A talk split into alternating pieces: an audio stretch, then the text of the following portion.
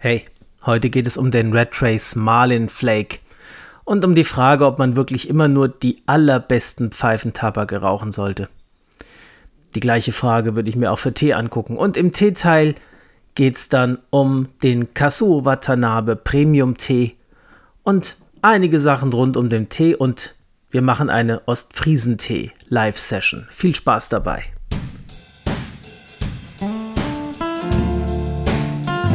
Ready.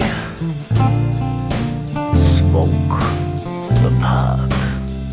Will you sit down and relax and simply have a good time here with me? Set aside your fear and your grief and simply live the moment and you'll see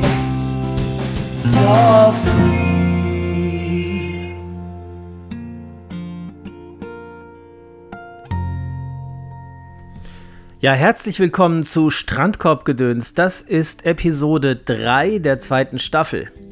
Heute ist wie immer Sonntag, der 18. September. Wir haben es wie immer ungefähr Mittag. Und das ist immer die Zeit, wo ich gerne neue Folgen für diesen Podcast aufnehme. Fangen wir mit dem Pfeifenthema an. Ich habe einen Tabak probiert, den ich schon seit langer Zeit auf meiner Liste und in meinem Schrank habe. Und zwar geht es um den Red Trace aus der British Line Marlin Flake.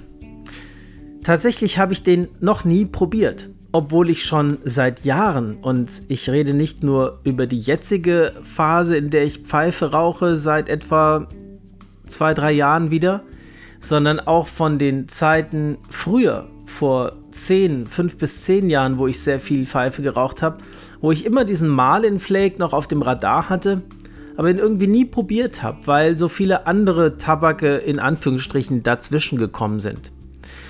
Und vor nicht allzu langer Zeit habe ich mir den jetzt endlich mal bestellt, hatte den schon die ganze Zeit im Schrank stehen und ich hatte jetzt den Robert McConnell Red Virginia zu Ende geraucht und habe mir überlegt, welchen naturnahen Tabak ohne Latakia nehme ich als nächstes dran. Und dann habe ich mich für den Red Race Marlin Flake entschieden. So. Das ist ein Virginia Perique Tabak. Ja, keine fancy Mischung. Einfach Virginia Perique von Red Race. So steht es zumindest auf tobaccoreviews.com. Ne? Virginia Perique, sonst nichts. Und ich muss sagen, ich kann kaum in Worte fassen, wie gut und wie ausgewogen und perfekt abgestimmt ich diesen Virginia Perique finde. Ich weiß nicht, ob ich sagen würde, ob ich so weit gehen würde zu sagen, das ist die Mutter aller Vapors. Das ist Vapor perfekt. Ich mag die Mischung Virginia Perique generell sehr gerne. Mir fehlt zwar, wenn ich nur Virginia Perique rauche, irgendwann Latakia, Deswegen würde ich nicht nur Virginia Perique rauchen, aber ich mag diese Mischung sehr, sehr, sehr gerne. Aber diese hier ist einfach umwerfend gut gemacht. Also ich fand zum Beispiel die TAK Pecons, darüber habe ich ja auch mal berichtet in einer Folge von eben Tabak aus Kiel, auch sehr lecker. Aber das hier, ganz ehrlich, toppt das nochmal um Längen. Ja, der Geschmack ist tatsächlich, und jetzt muss ich mich korrigieren, er ist tatsächlich süß. Ich habe ja mal gesagt, Rauch schmeckt oder hat vielleicht den Charakter süß zu schmecken, aber schmeckt nicht wirklich süß auf der Zunge. Ja, ich muss mich korrigieren.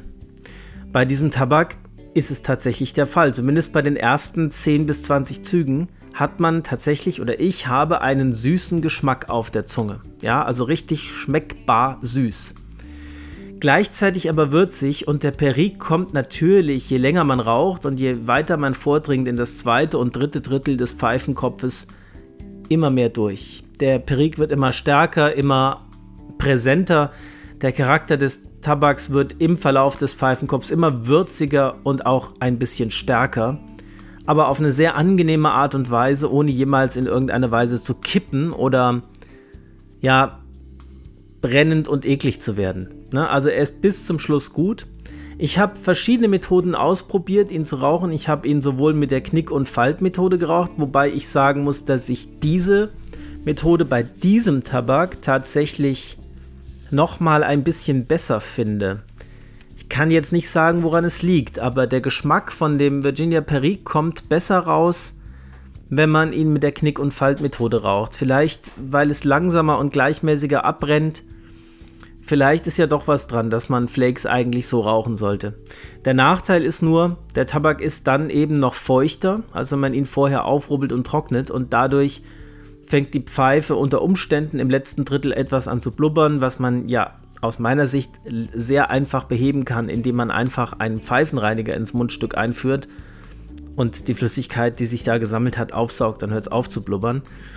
Und es wird auch im Verlauf, also im, in der zweiten Hälfte, schwieriger, den Tabak am Glimmen zu halten, am Rauchen zu halten, ohne dass er sehr heiß wird. Also man muss dann sehr vorsichtig rauchen, auch mal vielleicht die Pfeife ausgehen, abkühlen lassen dann nochmal neu anzünden. Also äh, er ist etwas schwieriger in der Handhabung mit der Knick- und Faltmethode, aber das Aroma, würde ich sagen, kommt noch ein bisschen besser und voller durch auf die Art und Weise. Wenn ich ihn aufrubbel und trockne, ist das Rauchverhalten unkompliziert. Ne? Ich rauche den Kopf wie beim perfekten Smoke von oben nach unten durch, ohne dass es irgendwelche Probleme oder Schwierigkeiten gibt und ohne dass der Pfeifenkopf übermäßig heiß wird. Er wird einfach nur äh, er schmeckt einfach nur lecker, aber etwas weniger facettenreich und tief und erdig, wenn er so getrocknet ist. Das ist nur ganz subtil. Der Unterschied ist nicht riesig. Ihr könnt es so und so machen. Ihr könnt es am besten mal selbst ausprobieren, dann wisst ihr, was ich meine. Es ist wirklich nur ein ganz subtiler Unterschied, aber ich ziehe tatsächlich die Knick- und Faltmethode bei diesem Tabak vor und er ist auch von den Flakescheiben her so geschnitten, dass das perfekt funktioniert. Wenn man eine Scheibe längs und quer knickt, ein bisschen verdreht in der Hand und einfach so in den Tabakkopf reintut. Und dann mache ich es immer so, dann, dann stehen ja praktisch die, die einzelnen Flake-Stäbe, wie soll man das nennen? Ihr wisst, was ich meine, das sind ja keine Scheiben, sondern so Fasern stehen so parallel nach oben und sind etwas höher als der Pfeifenkopf lang ist, tief ist. Ja, und dann mache ich das immer so, dann drehe ich das so ein bisschen in den Pfeifenkopf rein und drücke das an. Das heißt, ich ähm, die, die einzelnen Flake-Stücke verdrehen sich so spiralförmig ineinander und gucken aber alle oben mit der Spitze an die Zündfläche sozusagen. Und dadurch lässt er sich hervorragend anzünden.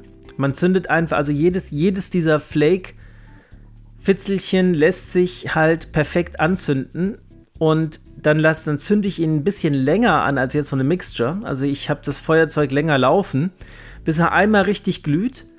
Dann lasse ich ihn ausgehen und dann kann ich jetzt nicht sagen, dass ich in Anführungsstriche stopfe, aber ich glätte, drücke ein bisschen an. Und dadurch wird so ein bisschen von diesem angekugelten Tabak oben auf der Brennfläche verteilt, wie so kleine Kohlenstoffkrümel und dann lässt er sich wunderbar anzünden und brennt ab dann auch wirklich gleichmäßig und ohne Probleme und ohne dass am Rand was stehen bleibt, herunter. Vielleicht liegt es auch daran, dass dieser Tabak besonders gut gemacht ist. Von der, von der Technik her, wie er gepresst ist. Er lässt sich hervorragend rauchen. Und der Geschmack ist süß im ersten Moment, aber im Verlauf, wie schon erwähnt, würziger und erdiger werdend und ein bisschen, ich würde es malzig und leicht holzig nennen vom Geschmack her. Und ich habe gar nicht lange überlegt, welches Essen dieser Tabak ist. Es ist mir relativ schnell eingefallen. Pancakes mit Ahornsirup. Ja? Also könnte ich jeden Tag essen. Jeden Tag zum Frühstück, ohne Probleme. Mache ich nicht, weil ich sonst zu dick werde. Oder wieder dicker werde. Aber ich könnte sie jeden Tag essen und sie haben so einen schönen, angenehmen, milden, aber trotzdem nicht langweiligen Geschmack, den man einfach jederzeit haben kann. Und ich hatte kein Problem damit, den Marlin Flake von morgens bis abends zu rauchen. Ich mache das ja im Moment so, dass ich immer pro Tag einen Tabak rauche. Ich bleibe im Moment dabei, weil ich das sehr, sehr gut finde, weil man mehr in den Tabak eintaucht, mehr reinkommt und mehr Facetten rausschmeckt. Und das war überhaupt kein Problem. Ich habe mich auf jede einzelne Pfeife gefreut und habe noch eine dran gehängt, weil ich gedacht habe, ich hätte noch Lust auf noch so eine Pfeife heute. Und ähm, also immer wieder. Und das äh, ist einfach ein ganz toller Virginia Perique. Es ist bis jetzt mein Lieblings-Virginia Perique. Ich sage nicht mein Lieblingstabak generell, weil ich einfach Latagia zu, zu sehr mag und ähm, deswegen immer noch die Standard Mixture von Dunhill ganz oben bei mir steht und die Presbyterian Mixture. Aber ich ähm, und der Hall of the Wind auch, obwohl da kein Latakia drin ist. Aber dieser Tabak ist auf jeden Fall nicht zum letzten Mal von mir gekauft worden. Das kann ich, glaube ich, sicher sagen.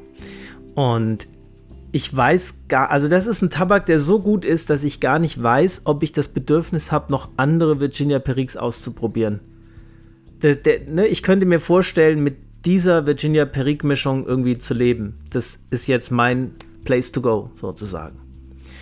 Also Marlin Flake von Red Trace. Aber ganz ehrlich, gelbe Reihe von Red Trace, ich habe nichts anderes erwartet. Ich hatte noch nie einen Tabak aus der British Line von Red Trace, der mich nicht überzeugt hat. Noch nie. Und ähm, der hier ist aber unter diesen nochmal ein Stern am Himmel. Also der ist unter den Red Race nochmal ein Stern am Himmel. So kommt in die Liga Hall of the Wind, ja, den ich mittlerweile zu meinen absoluten Lieblingstabaken zähle. Ja, so viel zu diesem Tabak und dann habe ich zusammen mit einem Freund überlegt, Mensch, wie ist das? Wie ist es, wenn einem ein Tabak zwar gut schmeckt, aber nicht der beste ist? Gibt man ihn dann weg? Stampft man seine Mischung so zusammen, dass man sagt, ich habe nur die absoluten Spitzentabake hier und will nur den absolut besten Tabak, den ich kenne, rauchen? Oder ist es okay oder sinnvoll, auch mal hier und da einen Tabak dabei zu haben, der eben gut ist, aber nicht sehr gut oder perfekt? Und diese Frage würde ich gerne zusammen mit Tee betrachten. Und nicht nur mit Tee, sondern mit ganz vielen Sachen im Leben. Muss man immer von allem das Beste haben? Ist es notwendig, immer nur an der Spitze unterwegs zu sein? Oder ist es vielleicht sogar sinnvoll, wenn man etwas gern mag, auch mal Sachen dabei zu haben, die man nicht ganz so toll findet? Das ist, gilt, gilt für alle Bereiche, auch fürs Lesen gilt das. Ja? Will man immer nur die absolut besten Bücher lesen, legt man jedes Buch, was nach 100 Seiten nicht absolut super ist, weg oder liest man es auch mal zu Ende, auch wenn es vielleicht gut ist, aber nicht perfekt. Fangen wir mit dem Pfeifentabak an. Jetzt hatte ich ja den Robert McConnell, Red Virginia, das ist ein sehr gutes Beispiel dafür. Den hatte ich probiert, für gut befunden und hier besprochen.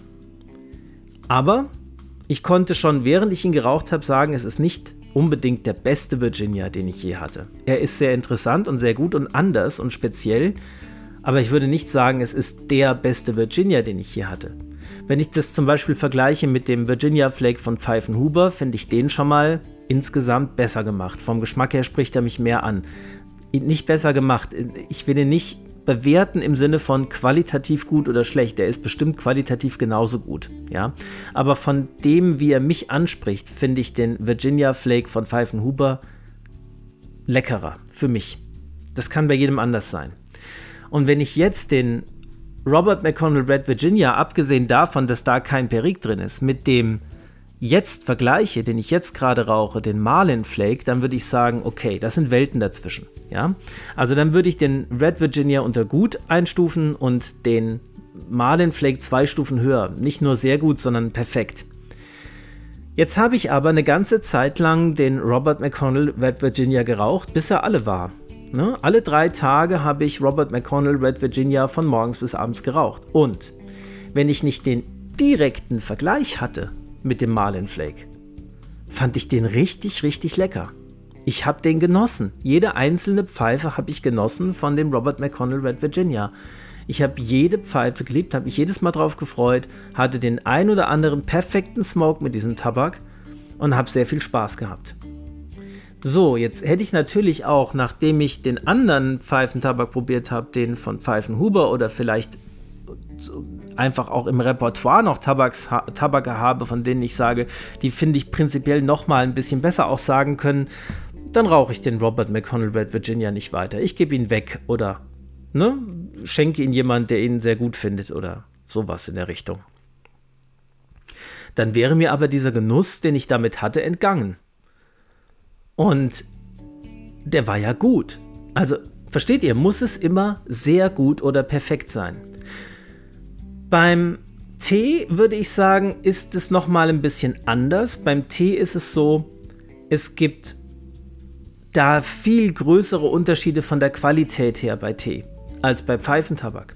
Bei Pfeifentabak ist es eigentlich so, jeden Tabak, den man neu aufmacht, den man bestellt und den man probiert, der ist eigentlich sehr gut gemacht. Es gibt in Deutschland ganz wenige Pfeifentabake, die ich bisher probiert habe, die nicht wirklich auf einem sehr hohen Standard unterwegs waren und die sich wunderbar rauchen ließen und dann halt nur noch von persönlichen Vorlieben bei dem einen oder anderen mehr geschätzt werden, bei dem, ne, und bei dem anderen weniger.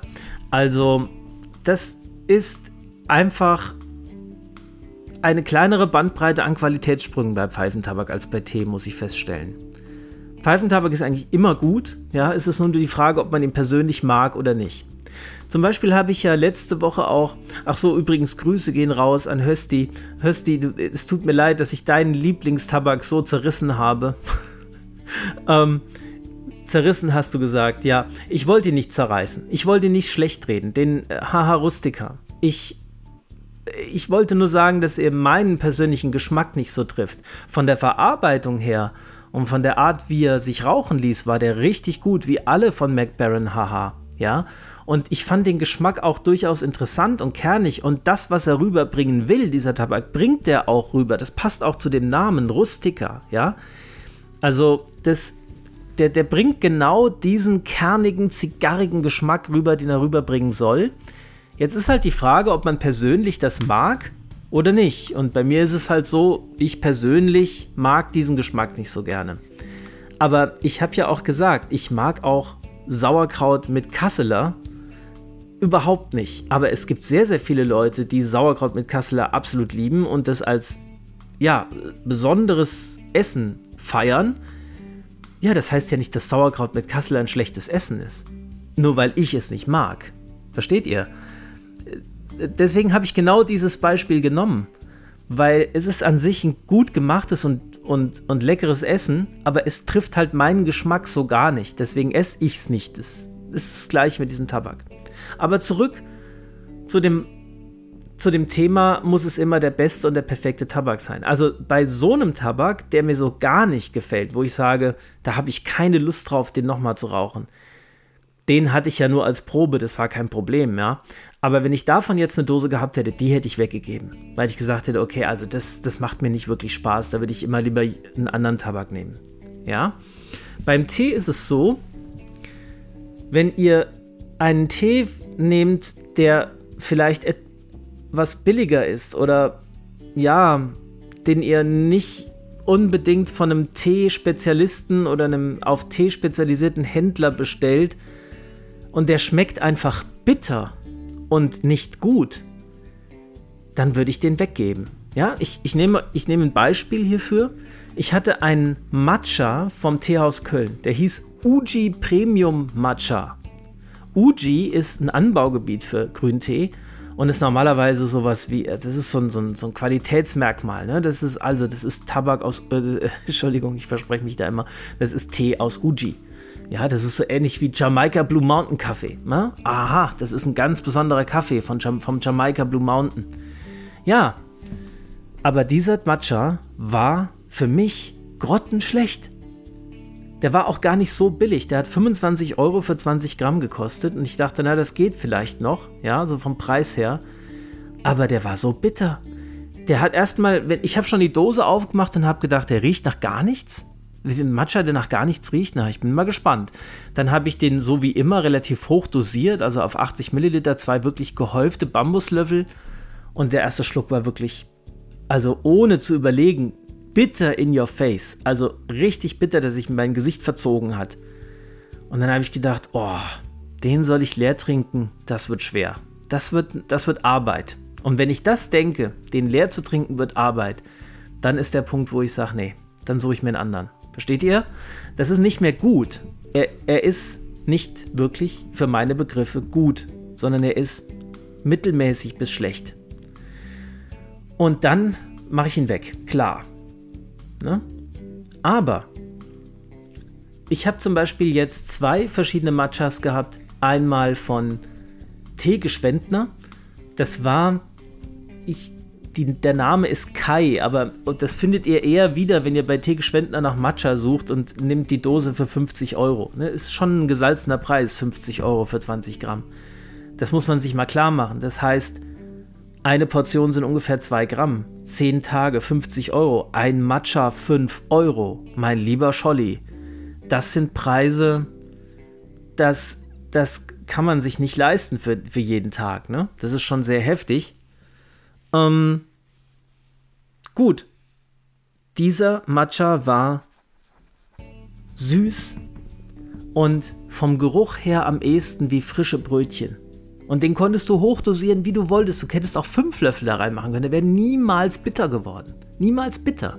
Vielleicht irgendwann zu intensiv, dass man sagt, das, mir jetzt, das überfordert mich ein bisschen von der, von der Strenge her. Aber niemals bitter. So, jetzt habe ich einen anderen Matcha von Mayleaf.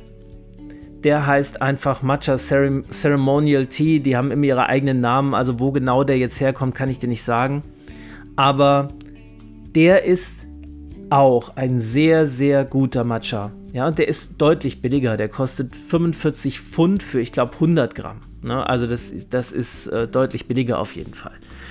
Ähm, und der ist im Vergleich zu dem Teegeschwendner Kai nicht ganz so perfekt, aber auch sehr, sehr gut. Also sehr rund, aromatisch, süßlich, blumig, angenehm ich würde doch jetzt nicht hergehen und würde sagen, ach, den trinke ich mal lieber nicht.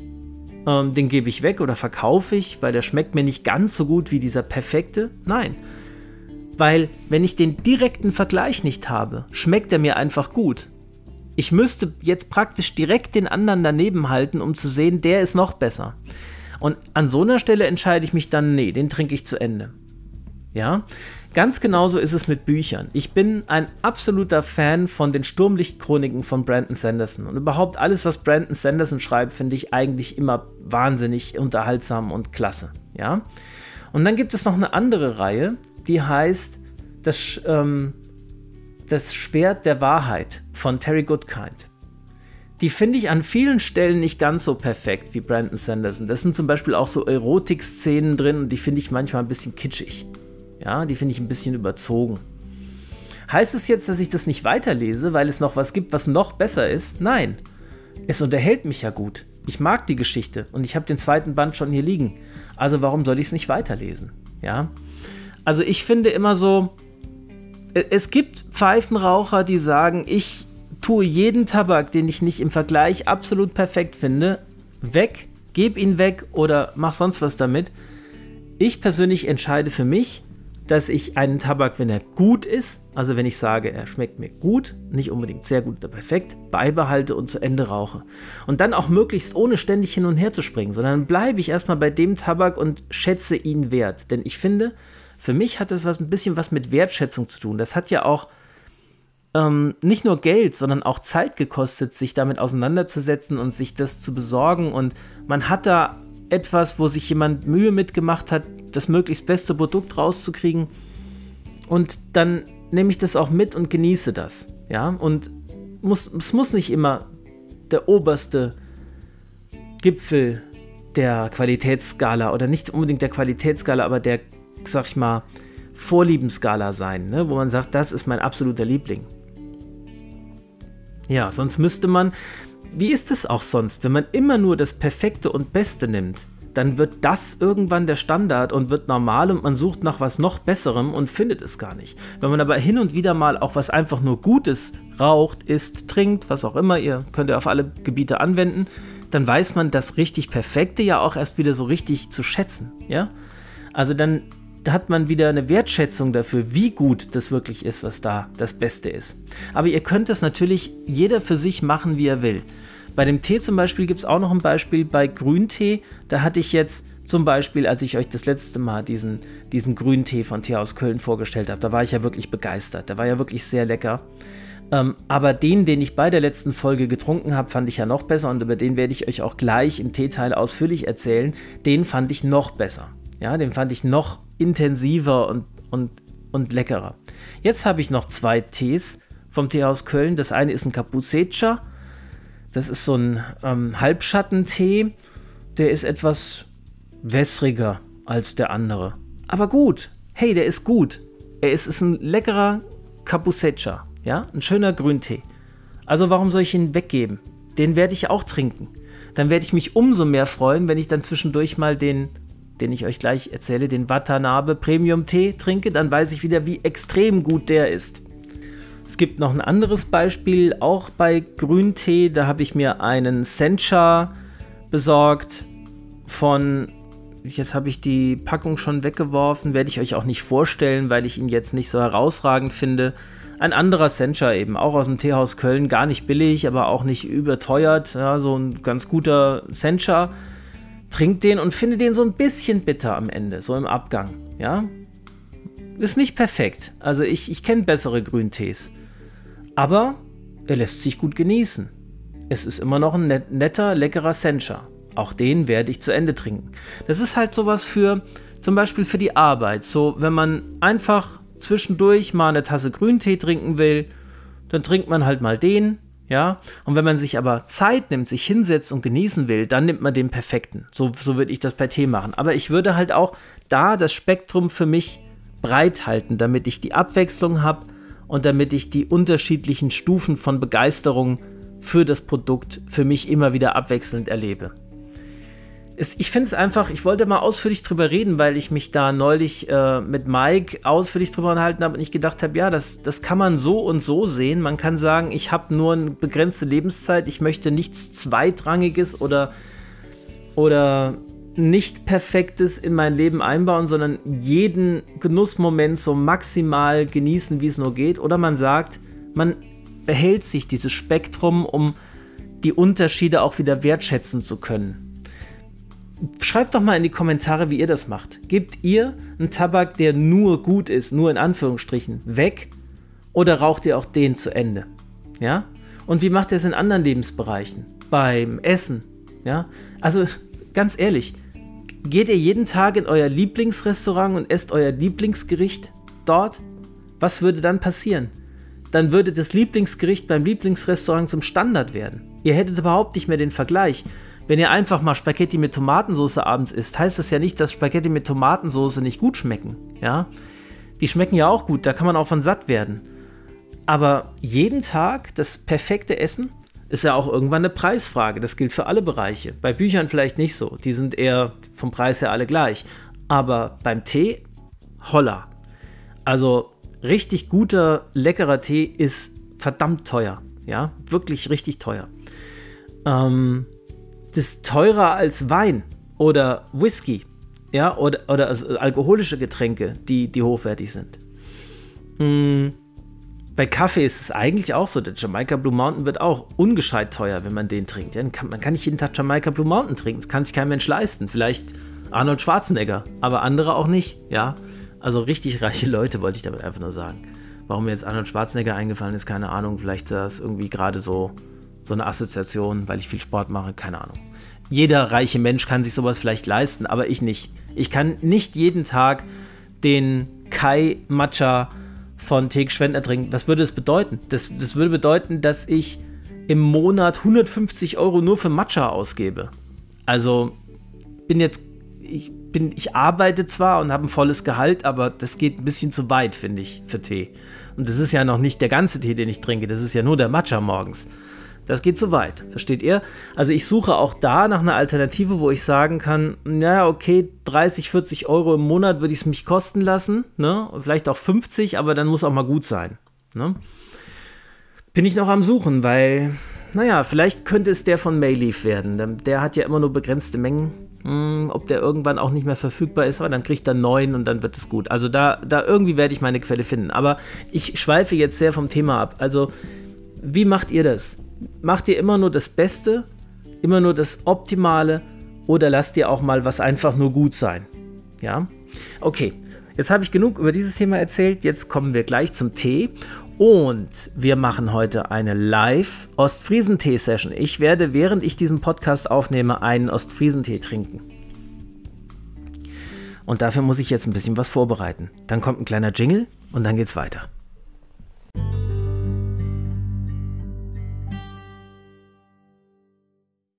So, da bin ich wieder fertig vorbereitet für die Ostfriesentee-Session. Bevor wir aber mit der Ostfriesentee-Session anfangen, noch zwei Dinge. Das eine ist ein Erratum zur letzten Folge. Der Eagle Pipe hat mich darauf aufmerksam gemacht, dass ich an irgendeiner Stelle vom Nashville County erzählt habe und dann aber entweder unsicher war, nicht mehr wusste, von welchem Hersteller Nashville County ist oder was Falsches gesagt habe. So Leute, das kann passieren. Vielleicht war ich irgendwie gerade mit den Gedanken woanders. Nashville County ist von HU habe ich vor Augen, ist mir klar. Ähm, für jemanden, den das vielleicht aufgefallen ist. Also solche Sachen passieren einfach. Ich habe es in dem Moment auch gar nicht realisiert. Also ich verspreche mich mal, wenn ich Sachen aufnehme, ich habe es gar nicht gemerkt, dass ich mich versprochen habe oder dass ich was Falsches gesagt habe. Es tut mir leid. Also an der Stelle bin ich darauf aufmerksam gemacht worden, sonst hätte ich es selbst gar nicht gemerkt. Nashville County natürlich von HU in der wunderbaren Malerdose, ja in der Orangen. Ich habe es vor Augen. Gut, das ist das Erratum. Dann wollte ich sagen, ja, ich habe einen Tee probiert, geraucht, wollte ich schon gerade sagen, getrunken und den habt ihr mich bei der letzten Folge schon trinken hören. Das ist wieder mal ein Tee von Icho. Icho heißt die Seite I-T-C-H-O-O. Icho Tee, ja. Da gibt es nur von einem Teebauern, nämlich Kazuo Watanabe, über den es auch eine wunderbare Arte-Dokumentation gibt, von diesem einen Teebauern verschiedene Tees von seiner einen Farm. Ja? Und ich habe mich entschieden, den Premium-Tee von ihm zu probieren. Das ist ja alles seine Farm. Ich habe die schon auf Arte gesehen. Ich kenne diese Farm. Ich weiß, wie er den, den Tee herstellt. Ich weiß, welche Mühe und welche Leidenschaft er da reinsteckt. Und allein das primet mich natürlich entsprechend für diesen Tee. Aber selbst wenn ich dieses Priming nicht hätte, dieser Tee äh, ist, glaube ich, in Sachen Grüntee echt schwer oder gar nicht zu toppen. Ich bin gespannt, ob die anderen Grüntees von ihm vielleicht noch ein bisschen besser sind. Ich weiß es nicht. Aber ich, ich werde die auf jeden Fall alle probieren. Aber der hier ist noch besser als der Saemidori, den ich euch beim letzten Mal vorgestellt habe, obwohl der schon ziemlich weit an der oberen Skala war. Vor allem muss ich sagen, der Saemidori hat ein extrem gutes Preis-Leistungs-Verhältnis. Ich habe euch ja gesagt, wo ich den her habe, von Teehaus komme und oder Teehaus Köln, ne? die, die Seite heißt teehaus.com, aber die Seite, der, der, der Laden ist in Köln. Aber das Preis-Leistungsverhältnis bei diesem Tee war noch besser als bei dem ähm, Premium-Tee von Watanabe.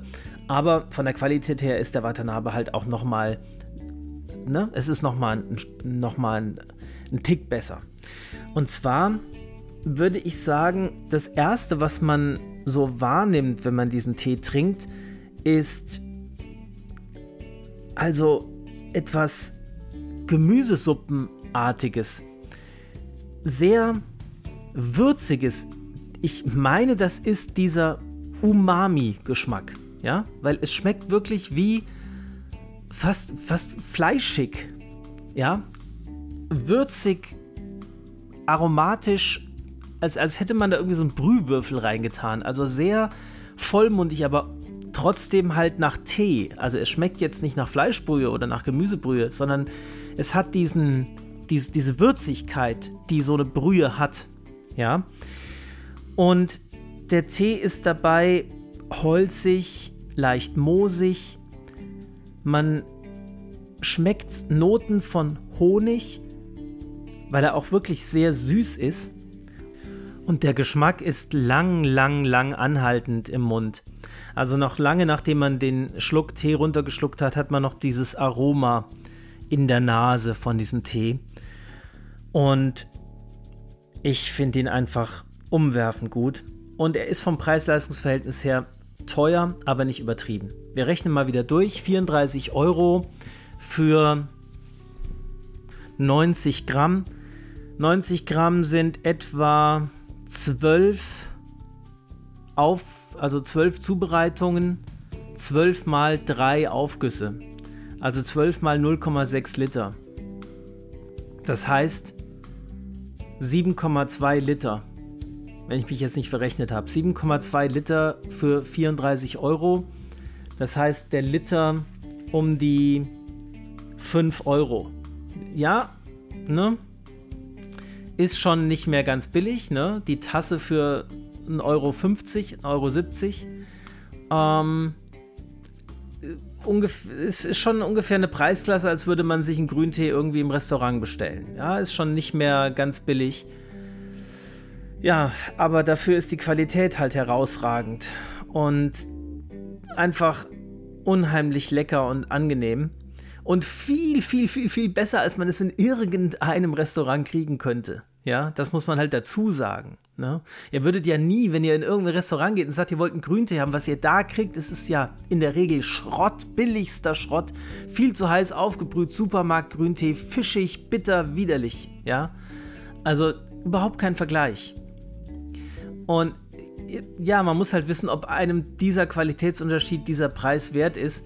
Also ich würde lieber ein bisschen seltener Grüntee trinken und dafür den, als den ganzen Tag irgendwie Grüntee trinken und bitteres, fischiges Zeug zu trinken. Weil, ja, ich habe neulich übrigens, habe ich was gelesen auf Facebook, ja, war, eine, war ein Post. Wenn wir statt unserem morgendlichen Kaffee jeden Morgen eine Tasse Grüntee trinken, verderben wir uns die letzten bisschen das letzte bisschen Freude, was wir im Leben noch haben, so ungefähr. Da habe ich gedacht, ja, dann hast du noch nie den Grüntee getrunken, den ich trinke, dann würdest du das nicht sagen. Also, wenn Grüntee trinken das bedeutet, dass man es praktisch nur aus gesundheitlichen Aspekten macht und es eigentlich gar nicht mag und es mehr so als Medizin einnimmt, nee, da bin ich nicht dabei, Leute, da bin ich raus. Das würde ich nie tun. Also, etwas, was noch so gesund ist, würde ich mir nicht jeden Tag reinfahren, ähm, nur um es reingefahren zu haben und ohne es genießen zu können. Das würde ich niemals tun. Aber dieser Watanabe ist einfach ein unglaublich guter Tee. Es muss nicht immer der sein, aber der ist sehr lecker. Wie gesagt, ich habe jetzt zwei, die einfach nur gut sind. Die waren auch wesentlich kostengünstiger. Da haben irgendwie 50 Gramm nur 10 Euro gekostet. Das ist deutlich billiger. Ähm, kann man auch trinken. Ja, so für den Alltag. Aber ich möchte schon immer so einen von Watanabe zu Hause haben, damit ich den so richtig schön genießen kann. Also, wenn ihr mal reinschauen wollt auf Icho Grüntee, macht es ruhig mal. Alle Tees, die es da gibt, sind sehr, sehr, sehr gut qualitativ. Und ähm, den Matcha von da habe ich auch bestellt, den habe ich aber noch nicht probiert. Erzähle ich euch von, wenn es soweit ist. So, und jetzt kommen wir zur Ostfriesentee-Session. Was braucht ihr, um euch einen guten Ostfriesentee machen zu können? Ihr braucht eine große, voluminöse und relativ flache Tasse. Ja? Ihr braucht eine Kanne. Ich habe jetzt hier eine wunderschöne 0,35 Liter fassende kleine Teekanne und ihr braucht einen Filter. Welchen Filter ihr dazu nehmt, ist egal. Ihr könnt. Ich habe jetzt hier so einen Metallfilter. Man kann natürlich auch Papierfilter nehmen, völlig in Ordnung. Was ich grundsätzlich nicht empfehle, sind sowas wie Tee-Eier oder so wisst ihr so, wo der Tee so zusammengepresst ist und überhaupt keine Möglichkeit hat, sich irgendwie zu entfalten.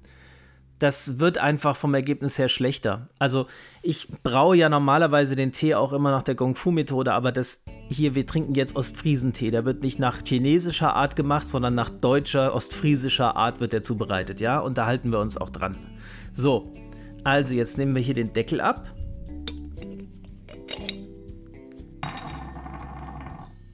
und füllen den Tee ein. Was brauchen wir für Tee? Naja, es gibt verschiedene Ostfriesen-Mischungen, werdet ihr überall finden. Aber ich empfehle das Original aus Ostfrieland. Ostfriesland. Thiele. Und zwar der silberne. Habe ich hier in der Dose. Der Geruch.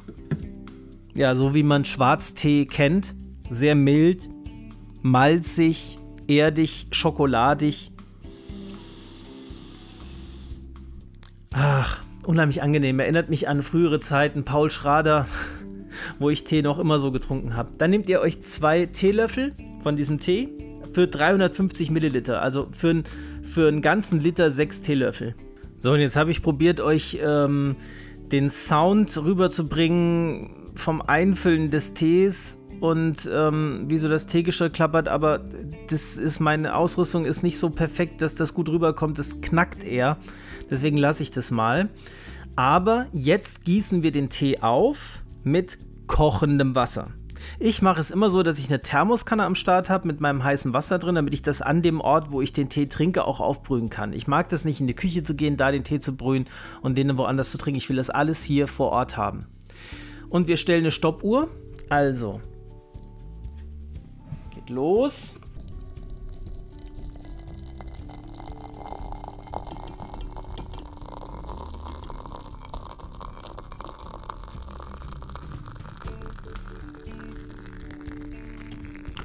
So, und den lassen wir jetzt fünf Minuten ziehen. Das wird etwas weniger als fünf Minuten sein hier im Podcast, weil ich zwischendurch was rausgeschnitten habe. Mach den Deckel noch drauf. So, fünf Minuten ziehen lassen. Ja, und dann ist der Ostfriesentee schon fertig. Und was man dann eben noch braucht, ist frische Schlagsahne und Kluntje, also Kandiszucker. Und dann legt man die Kluntje in die Tasse, gießt den Ostfriesentee heiß über den Kluntje. Das macht dann so ein schönes Knackgeräusch. Ich hoffe, ich kann das gleich für euch einfangen. Und dann kommt ein Esslöffel oder so frische Sahne am Rand der Tasse langsam in den Tee gegossen. Und das kann ich euch natürlich im Podcast nicht rüberbringen, aber diese Wölkchen, die von unten dann aufsteigen und sich so an die Oberfläche durcharbeiten, das ist schon ein tolles Erlebnis. Das werden wir dann gleich haben zusammen. Ja, und dann hat man eben in dem Ostfriesentee einen sehr dunklen, kräftigen schwarzen Tee. Ich weiß gar nicht so genau, was da eigentlich drin ist in diesem Thiele Schwarztee. Das ist eine Broken-Mischung. Ne? Das sind jetzt nicht einzelne Blätter kunstvoll gerollt, das ist einfach Broken. Das heißt, ja, nicht besonders viel Liebe äh, jetzt in die Produktion von dem Tee gesteckt. Das ist einfach so ein kleine Teestückchen ja, die getrocknet und fermentiert sind, ist auf jeden Fall Schwarztee. Ich denke mal, da sind Ceylon-Teile drin und äh, Teile von Asamica-Tee. Ja, darum geht es jetzt hier auch gar nicht. Es ist, eine ganz andere, eine ganz andere Art, Tee zu genießen. Das ist einfach Ostfriesentee, ja. Und der wird auf diese Art genossen. Da wird jetzt nicht lange überlegt, welche Pflanze genau da verwendet wurde. Der wird einfach getrunken. Ja, genau. Und der schmeckt dann halt sehr kräftig, malzig, erdig, ähm, so wie man Schwarztee typischerweise kennt. Ja, also was man so mit Schwarztee verbindet. Und dann hat man halt oben äh, in den ersten zwei Minuten die reine Sahne praktisch, weil die nach oben steigt und ein sehr fettiges, reichhaltiges Geschmackserlebnis. Dann kommt eine Zeit lang wirklich dieser erdige, dunkle Schwarztee-Geschmack, ein bisschen abgemildert von der Sahne. Und dann kommt zum Schluss das Feuerwerk von Süße. Also ein ganzer Klund hier aufgelöst in Tee. Und dieser letzte Schluck ist eigentlich so der größte Genuss, weil der ist einfach nur süß und einfach nur lecker und dann kommt alles zusammen. Ne? Noch so ein bisschen Sahne, der gute Schwarztee und die Süße da drin. Ja, ist einfach was ganz Besonderes. Und wie gesagt, es geht nicht darum, die einzelnen äh, Nuancen rauszuschmecken. Es geht hier um das Gesamtergebnis. Es wird einfach Tee getrunken, wie es in Ostfriesland üblich ist. Ja, er zieht noch. Ich bin noch nicht durch mit den fünf Minuten.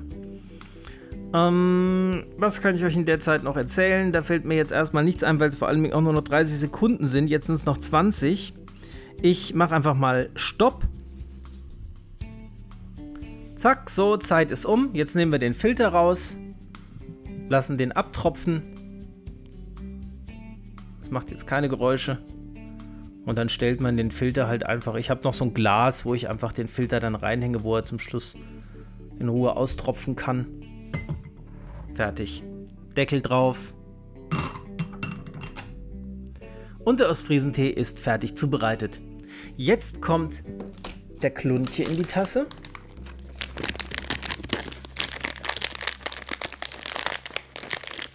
Mit meinem Abnehmprogramm passt es nicht ganz so zusammen, aber zwei Stück Kluntje werden es nicht kaputt machen. Und es geht weiter. Jetzt versuche ich das Geräusch mal für euch einzufangen. Ich versuche es.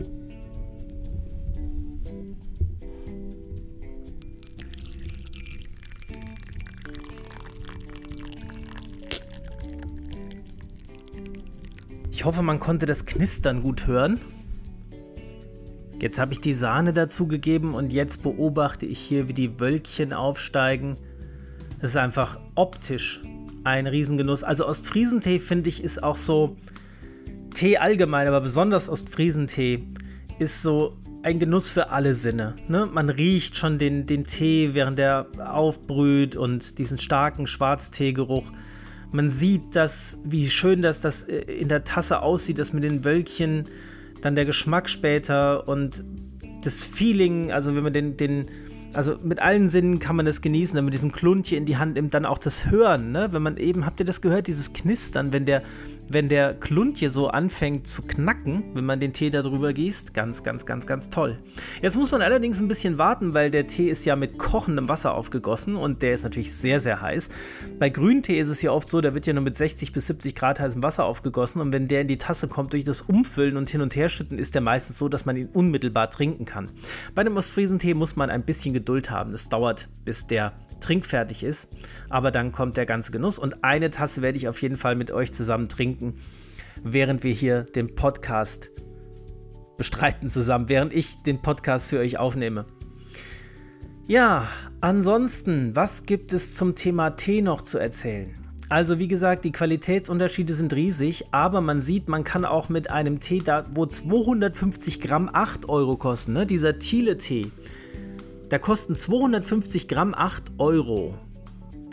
Also da könnt ihr euch vorstellen, wie viele unzählige Liter Ostfriesentee ihr trinken könnt, bis diese 8 Euro weg sind. Das ist praktisch kostenlos. Also ganz ehrlich, ich, ich will es jetzt gar nicht ausrechnen, was dann noch eine Tasse Tee kostet. Wenn man die Sahne vielleicht noch dazu nimmt, die frische Sahne, ja, wird es vielleicht ein bisschen teurer sogar nochmal durch die Sahne als durch den Tee, aber das ist wirklich so gut wie kostenlos. Und ähm, ja, man, man kann sich Tee halt auf unterschiedliche Arten und Weisen nähern. Wenn man halt so wie ich leider einen besonderen Faible für japanische Grüntees hat, dann ist es eben nicht so einfach, einen zu finden, der vom Preis-Leistungs-Verhältnis her in Ordnung ist, sodass es noch Spaß macht und nicht zu sehr den Geldbeutel belastet. Ja, aber das Schöne ist, wenn wir über Tee reden, reden wir immer über eine Sache, die gesundheitsförderlich ist noch obendrauf. Ne? Also Tee zu trinken ist immer eine gute Idee. Bei dem Ostfriesentee, ja gut, die Sahne, die ist jetzt vielleicht nicht optimal, aber hey, man nimmt einen Esslöffel oder so für eine Tasse. Also zwei Esslöffel Sahne werden einen auch nicht unglücklich krank oder dick machen ja. Und zwei Stück Zucker, naja, das ist, das ist kein Teelöffel Zucker. Bestellst du irgendwo im Restaurant Espresso, kriegst du auch Zucker dazu und ein Beutelchen. Also bleiben wir auf dem Teppich. Das ist schon in Ordnung, ja. Die gesunde Wirkung überwiegt, weil Tee ist an sich eigentlich immer gut. Übrigens, egal ob Schwarztee oder Grüntee, da sind immer gesunde Sachen drin. Ist immer eine gute Idee, Tee zu trinken. Gar keine Frage. So, jetzt müssen wir noch mal schauen, ob wir hier den ersten Schluck schon genießen können. Mm. Oh ja. Oh ja, genau. Ne? Also jetzt hat man erstmal Sahne und Tee und dieser, dieser Ostfriesentee ist sehr adstringierend. Ne? Also er hinterlässt so ein trockenes Gefühl nach dem Schlucken, aber es gehört auch irgendwie dazu und muss auch irgendwie so sein. Ich habe mir so gedacht, für, für Leute von euch, die jetzt schon das dritte Mal zuhören, wo ich über Tee erzähle und die noch nicht so den richtigen Zugang zu Tee haben. Ne?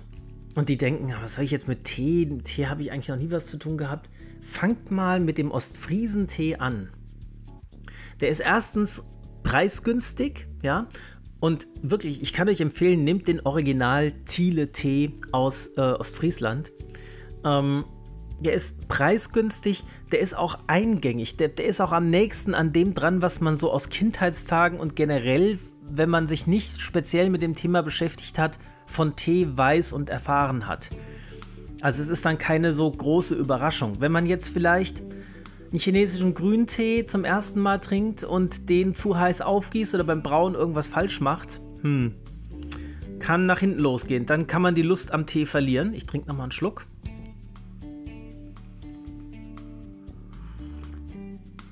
Hm. Hm. Großartig. Wirklich ganz, ganz großartig. Vom Genuss her steht das einem anderen Tee, der hochqualitativ ist, gar nicht nach. Es ist also wirklich, ich empfehle euch, fangt damit an, ähm, wenn ihr noch nie Tee getrunken habt. Ich finde ja immer so, bei Tee ist es auch so, ich habe eine, eine Arbeitskollegin, habe ich erzählt, dass ich Tee trinke und sie sagt, hm, was trinkst du denn gern? Ich trinke am liebsten so Kamillentee. ich gesagt, naja, also ich meinte eher Camellia sinensis, die Pflanze. Also ich rede von Tee. Hier übrigens wäre es ja gar nicht Camellia sinensis, sondern Camellia assamica vor allem. Aber halt Camellia, ne? Die Teepflanze. Aber also Kamillentee ist für mich kein Tee. Habe ich ja schon mal gesagt. Ist, ist ein Tisane, ein Kräuteraufguss. Warum nicht? Wenn man Spaß dran hat, wenn es einem gut schmeckt, kann man das auch trinken. Aber ich meine halt Tee, wirklich in der Art, wie es Tee ist.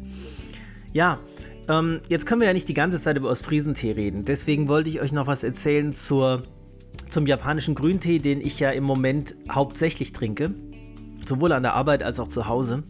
Und das ist einfach so, der japanische Grüntee gibt nicht so viele Aufgüsse her wie jetzt ein Oolong oder ein Pu'er-Tee, ja, wie so ein chinesischer Tee. Der japanische Grüntee kann im Wesentlichen drei Aufgüsse. Diese drei Aufgüsse, vor allem die ersten beiden, sind dann sehr intensiv und geschmacklich überwältigend. Aber wenn ihr den vierten Aufguss macht, dann werdet ihr sehen, das ist nur noch grünes Wasser. Das ist einfach nur noch warmes Wasser. Da ist überhaupt kein Geschmack mehr drin. Und das finde ich aber auch so faszinierend, weil dieser japanische Grüntee entfaltet sein Aroma unheimlich schnell. Also der lässt sich wahnsinnig leicht extrahieren, auch mit niedrigen Temperaturen und kurzer Ziehzeit. Wird dann sehr intensiv, aber ist dann auch pickepacke leer nach drei Aufgüssen. Da ist nichts mehr drin an, an Aroma. Der Don von Mayleaf hat in einem seiner Videos empfohlen, den Tee so aufzugießen. Man nimmt 3,5 Gramm auf 100 Milliliter von dem Sencha oder Kapusecha oder Gyokuro, ja, je nachdem. Nimmt 60 bis 70 Grad heißes Wasser, je nachdem wie grün, also wie im Halbschatten der Tee aufgewachsen ist. Je grüner, desto kühler das Wasser, weil es sonst bitter wird. Und dann lässt man den ersten Aufzug nach seiner Empfehlung 75 Sekunden ziehen. Ja, das könnt ihr machen. Dann habt ihr einen unglaublich starken ersten Aufguss. Dann habt ihr einen richtig brillanten, vibrierend intensiven Grüntee beim ersten Aufguss. Und den zweiten Aufguss 20 Sekunden.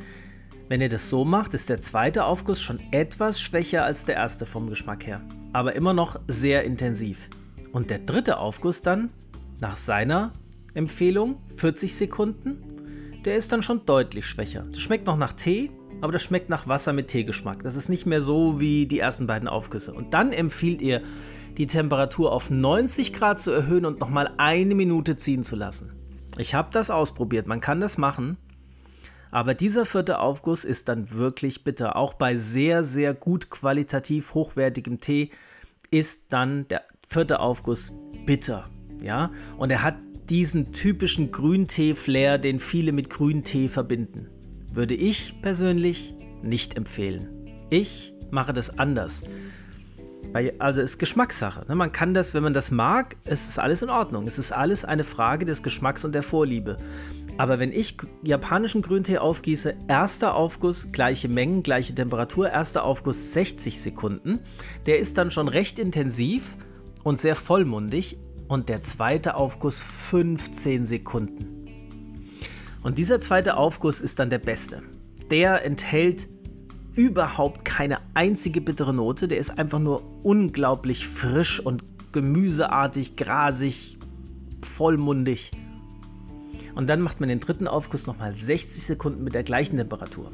Und der ist dann nochmal recht stark, der ist auch immer der schwächste Aufguss, der dritte, aber er ist nochmal recht stark im Aroma und enthält ein bisschen mehr bittere Noten, aber gerade so über die Wahrnehmungsgrenze hin. Also äh, völlig in Ordnung. Ne? Das, das, das Bitter schmiegt sich gut ein in das Gesamterlebnis und wird nicht überfordernd.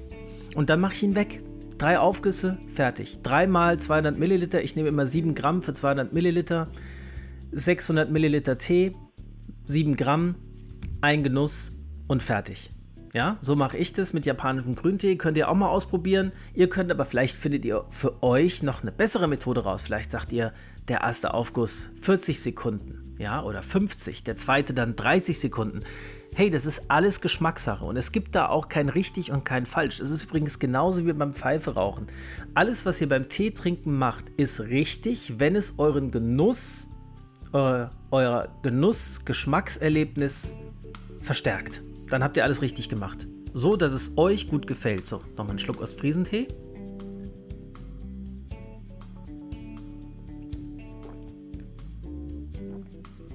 Hm. Vom Geschmack her erinnert es ein bisschen, kennt ihr noch Werthers Echte? Die Älteren unter euch werden es kennen. Werthers Echte mit ein bisschen Schwarztee-Aroma drin. So schmeckt Ostfriesentee, finde ich. Also malzig, sahnig. Unheimlich angenehm. Mm. Und es passt auch irgendwie in diese Jahreszeit. Ich mag ja den Herbst überhaupt nicht. Ich habe ja muss ich an dieser, an dieser Stelle möchte ich einfach der Welt danken für diesen Sommer. Ich weiß, der war für die Umwelt nicht gut und es war zu trocken und es hätte mehr regnen müssen, das weiß ich alles. Ich wünsche auch den Pflanzen nichts Schlechtes auf unserem Planeten.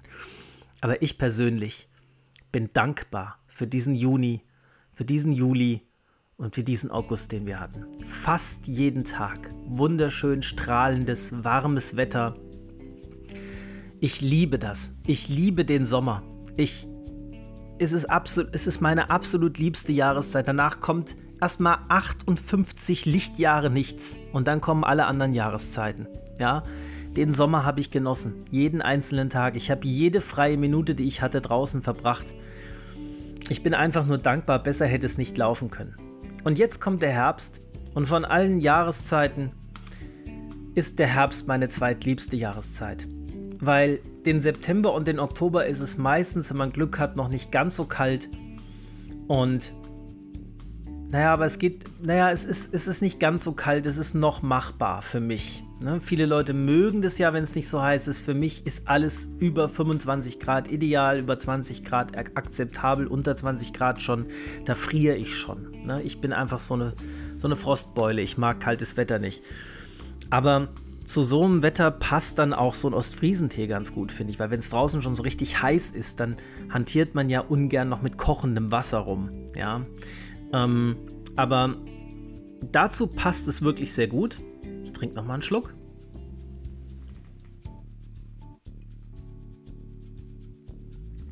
Hm. Jetzt kommt so langsam der erste Anflug von Süße in meinen Mund. Also jetzt kommt so Jetzt komme ich so in dem Bereich der Tasse ins letzte Drittel, wo der Kluntje sich aufgelöst hat und wo es süß wird.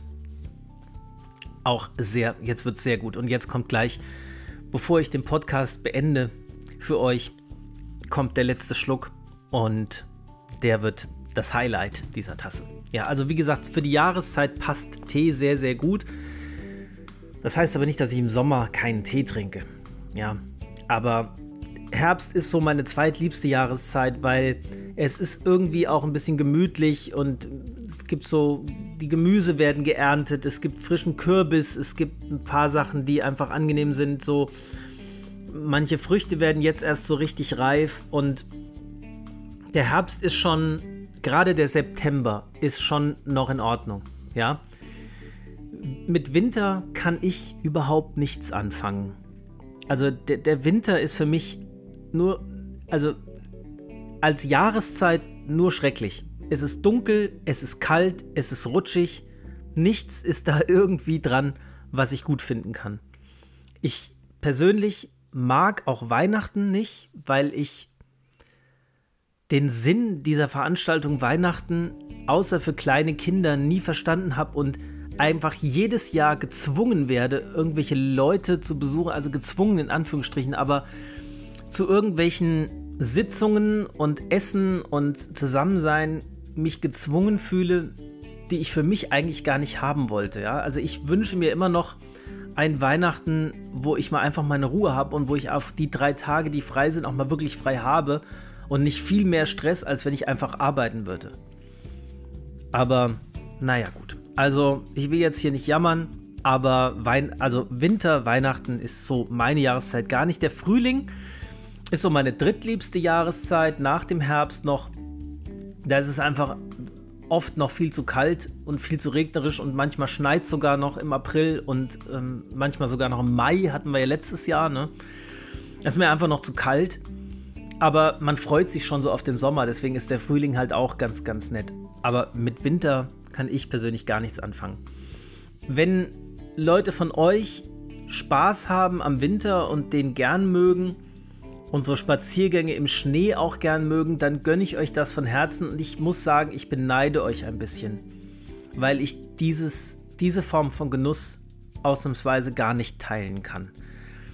Ich weiß, dass viele Leute sich sehr wohlfühlen, wenn es kalt ist, klirrend kalt und der Schnee liegt und dass sie an sowas Spaß haben, dass Leute, ich kenne auch viele Leute, die gerne Skifahren, das ist alles nichts für mich, alles was mit Winter zu tun hat, hat kann, kann ich nichts mit anfangen. Aber jedem das Seine. Dafür, ich wollte nur einfach loswerden, dass ich dankbar bin für den Sommer 2022, der war das war der perfekte Sommer, ne? So analog zum perfekten Smoke, das war der perfekte Sommer. Besser geht es nicht für mich. So, letzter Schluck Ostfriesentee.